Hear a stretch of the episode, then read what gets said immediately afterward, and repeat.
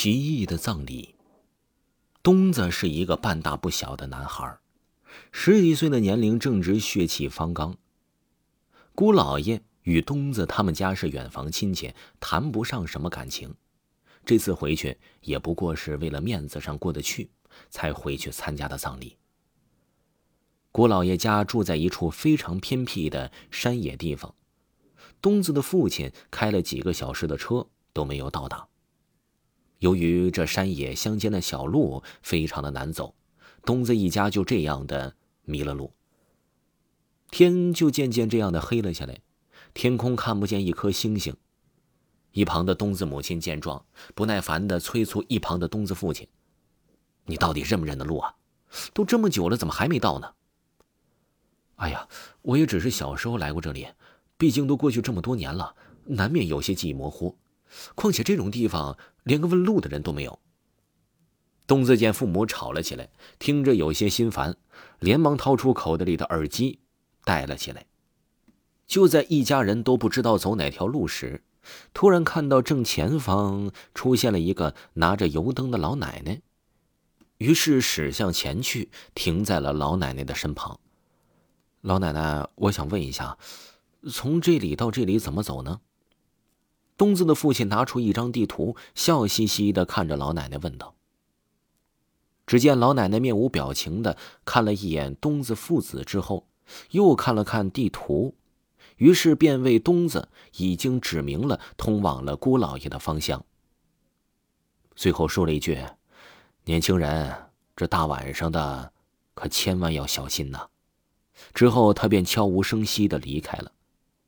东子一家听了老奶奶的这番话后，都纷纷表示十分的困惑，但是想着已经很晚了，也不能再逗留，于是便没有再理会。在路途中，终于通过了老奶奶的指导过后，东子一家顺利的来到了姑老爷家。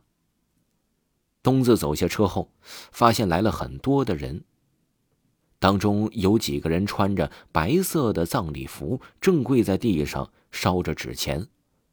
而此时，姑老爷的遗像被一块白布盖着。按照当地的习俗，只有下葬的那一天才能够打开白布。你们总算来了。过了许久之后，只见一个穿着白色葬礼服的男人走到了东子一家的面前。东子的父亲一下子就认出来了，眼前的这个男人就是这家的大儿子。真是好久不见呐！对于你父亲的死，我感觉到十分的难过，你也不要太过伤心了。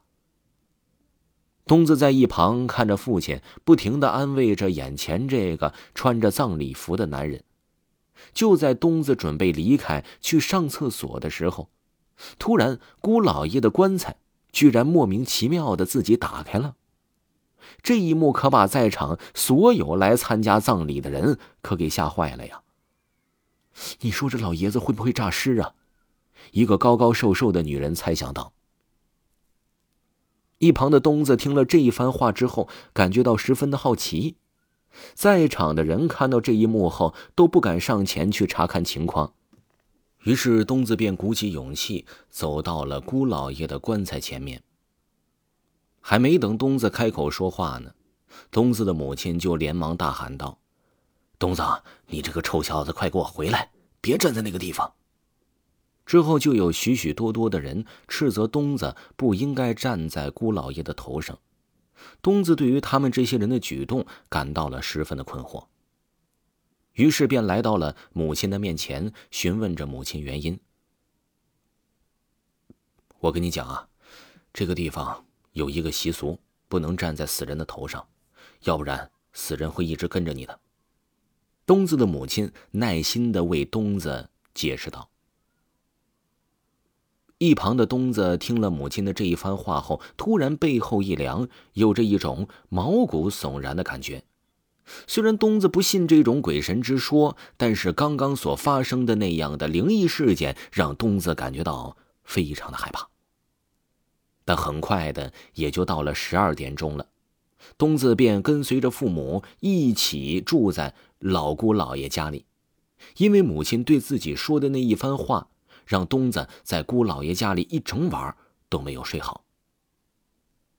隔天一大早，东子便被母亲叫醒，去小镇上买一些纸钱回来。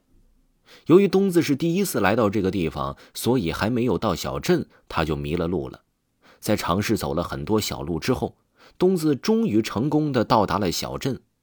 但此时的太阳已经快落山了。东子听从了母亲的吩咐，在小镇上买了一些纸钱之后呢，便又匆匆的赶回了家。